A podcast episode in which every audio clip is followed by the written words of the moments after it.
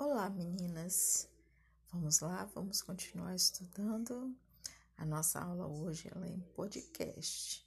Nós estamos aqui para falarmos sobre estrutura capilar.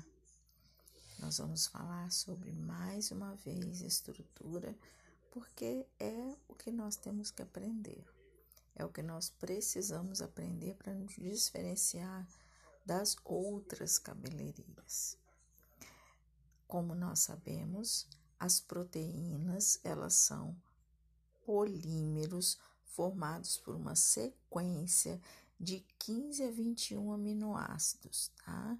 Então, a proteína queratina, ela é como uma parede de tijolinhos. Ela é ali a estrutura do fio. Então, esses tijolinhos nós podemos chamar de aminoácidos. As moléculas, elas são simples desse composto, né? Então, elas são muito simples, tá?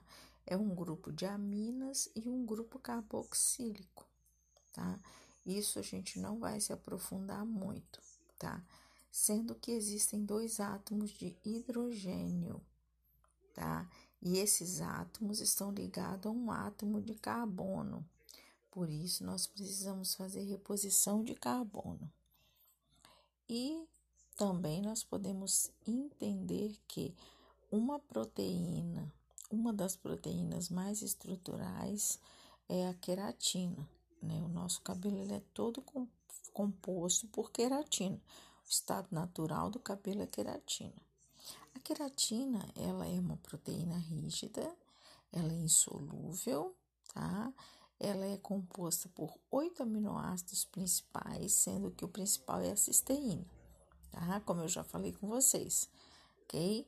O cabelo, ele é praticamente todo formado por uma proteína chamada queratina, ou seja, a alfa-queratina. Por que alfa? Porque a alfa, ela contém cisteína, Cisteína é um dos aminoácidos principais que vão fazer é, ali a criação das pontes de sulfeto, que vão fazer a sequência da estrutura do fio. Tá? Em cada fio de cabelo, é, existem muitas cadeias de alfa-queratina e se entrelaçam, elas se entrelaçam completamente com forma de espiral, tá? E esse espiral longo, esse é, longo é a espiral formado por um cordão proteico, né? Ele é um fio redondo, ele é praticamente um, um aspiral redondo. E nesse aspiral nós temos ali a estrutura tridimensional que nós chamamos que ali cria a microfibrila. As microfibrilas, elas têm resistência, elas têm elasticidade e elas têm, têm também têm impermeabilidade à água. Isso é muito importante a gente entender agora nesse momento. Lembra que eu falei que o fio ele é hidrofóbico, né? Hidrofóbico. Então o fio ele não ele não tem afinidade com água. E o fio de cabelo, ele é aproximadamente formado por 85% de queratina, tá? Então, essa queratina é no caso que nós podemos corresponder à força ao corpo do cabelo, tá?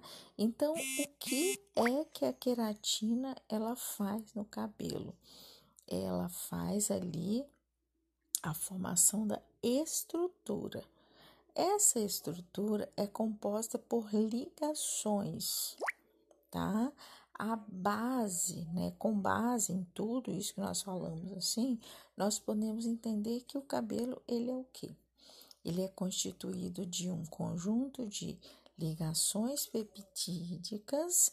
Essas ligações, elas todas elas têm a capacidade ali de estruturar o fio de uma forma completa. Quais as estruturas deste fio de cabelo? Como que nós podemos entender essa estrutura? o que faz a queratina no fio? Quais são as ligações do fio? O fio de cabelo, através da alfa-queratina, através da beta-queratina, dos aminoácidos, das proteínas, né? Ali ele é formado ali e ele tem algo chamado resistência de tração. Número 1, um, resistência de tração. Por quê? Porque o fio de cabelo ele tem resistência. Por maior, por pior que possa acontecer com ele, ele resiste a muitas situações, ok? Lembra daquela mulher que trabalha no circo, aquela moça que vai e fica pendurada pelos cabelos? Imaginem a resistência de um fio de cabelo, né?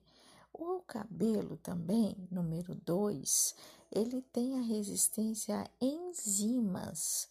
Por quê? Porque o próprio organismo ele se encarrega de fazer a proteção ali enzimática, ok? O cabelo também ele tem uma resistência incrível a produtos químicos tá? Incrível, né? E todo mundo quer fazer produto químico, né? Que todo mundo quer usar. Então, é, o cabelo ele é bem sensível aos produtos alcalinos, como os amoníacos, é, que são tinturas permanentes, enfim, todos os joys, a parte alcalina né, do fio. O cabelo ele é bem sensível a isso. Porém, o cabelo tem a sua resistência. Cabelo também, ele é solúvel à água. E também ele é um é solvente, ele é solúvel na água e é solvente orgânico. Como assim, Leia? O cabelo ele possui uma forma que se você colocar água nele, ele é solúvel ele simplesmente diminui, né? A água absorve, o cabelo absorve água, tá? O cabelo ele tem as ligações que fazem com que a água absorva, ele absorva a água, ok? É, também podemos entender é, da seguinte forma: é sensível, o cabelo é extremamente sensível a oxidantes. Exemplo, coloração, né? O cabelo ele é muito sensível a oxidantes. O cabelo também, ele tem uma sensibilidade incrível. Por quê? Porque o oxidante, ele vai fazer com que o cabelo ele realmente seja ali retirado toda aquela estrutura dele. Então, o cabelo ele tem resistência para isso. Por isso que às vezes nós usamos pó descolorante e o cabelo não chega à cor que a gente quer. Por quê? Porque ele resiste, né? Então, mais um detalhe, o cabelo ele é, es, ele é estável ao em pH 4 e 8. Então, o cabelo se estabelece ali nesse pH, tá? Nós temos também a questão dos aminoácidos presentes na estrutura do fio, tá? O nosso organismo, ele existe ali, existem vários aminoácidos essenciais e não essenciais também. Os alimentos que são essenciais, né? Nós temos em média 20, 20 aminoácidos, né?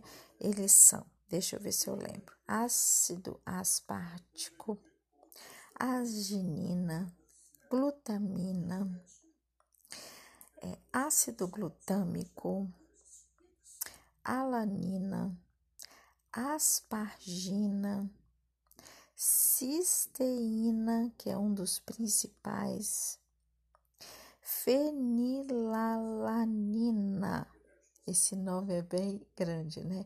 Fenilalanina, glicina, histidina, tá?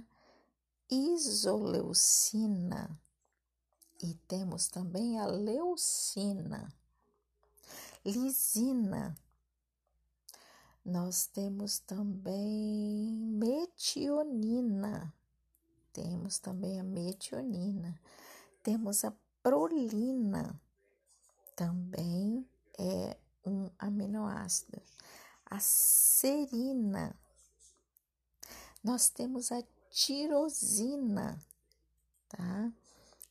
treonina, triptofano e tem mais uma, é, valina, valina. Então, meninas, esses são alguns dos aminoácidos principais, tá? São aminoácidos que eles são proteínas, eles são chamados peptídeos, tá? É, é uma questão é que o peptídeo ele pode ser formado pela união de aminoácidos. A proteína ela só pode ser formada por filamentos de polipeptídeos, tá? Então, tem muita coisa que nós temos que estudar ainda, viu? Nós não chegamos nem na metade da metade, tá? Vamos falar um pouquinho das ligações químicas, tá? As ligações químicas, elas são cadeias polipeptídicas que elas estão ligadas a terminais pelas suas conexões cruzadas e pelas ligações laterais, ok? Então, essas ligações, tá? Elas permitem o formato natural do fio de cabelo e elas são responsáveis por toda a propriedade que nós estudamos dentro do córtex, tá? Tudo que tem dentro do córtex, ok? E essas ligações terminais ou peptídicas, tá? Elas são é, fortes, tá? É uma ligação mais forte do fio de cabelo. Por quê? Quando algumas ligações elas se rompem, é, o fio de cabelo ele fica extremamente sensível se algumas dessas ligações elas se rompem, o fio de cabelo ele pode até cair. É o que nós chamamos de corte químico. As ligações químicas, elas se unem, né, aos aminoácidos, tá? E nós chamamos ligações terminais, tá? Então, é, como nós já vimos lá anteriormente, a, as proteínas elas são feitas através de aminoácidos. Então, uma junção de proteínas formam uma, uma junção de aminoácidos, formam aminoácidos. Essas cadeias de aminoácidos, quando elas se ligam, quando elas formam ligações peptídicas, elas são chamadas de polipeptídicas, tá? Então, é muita coisa para a gente observar, tá? Nós temos que parar, estudar e entender onde nós estamos trabalhando. As ligações laterais, ela, como nós já vimos anteriormente, né? Ela elas têm ali o seu tópico anterior, né, que é o córtex, que é onde ficam as cadeias polipeptídicas, tá? Que são conectadas por três ligações laterais. Três ligações laterais. Tá? Essas três ligações nós já conversamos. a ligação de hidrogênio, a ligação salina e a ligação de sulfeto, ok? O fio de cabelo, ele é composto de queratina. As ligações laterais, elas ligam as proteínas, né, que são polipeptídicas, para formar proteínas complexas, tá?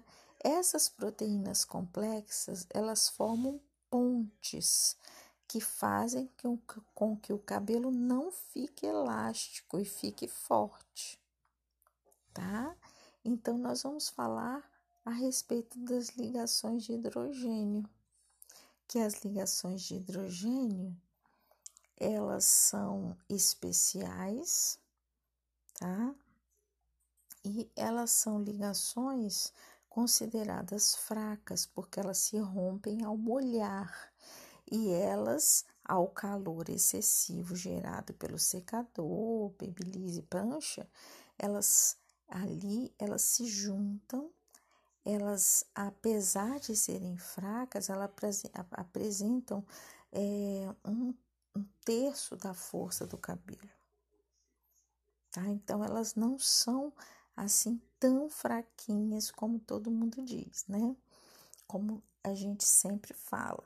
Elas são fracas porque a água simplesmente as diminui, mas não significa que essas ligações elas são frágeis, tá? Quando nós lavamos o cabelo, nós rompemos essas ligações de hidrogênio e elas se religam ao secar. E a ligação nós podemos modificar o tempo todo, por exemplo, é, quando nós fazemos uma escova, é, lavamos o cabelo, secamos de forma da forma desejada, podemos cachear, podemos fazer um enluvamento, se o cabelo for cacheado, tá? Então, essa estrutura nós podemos mudá-la de várias formas. Contudo, tá? Contudo, assim que o cabelo for lavado novamente, a ligação retorna. Então, tem muitas clientes que fazem a escova no salão e dizem: Ah, mas por que, por que, Lé, que acontece isso?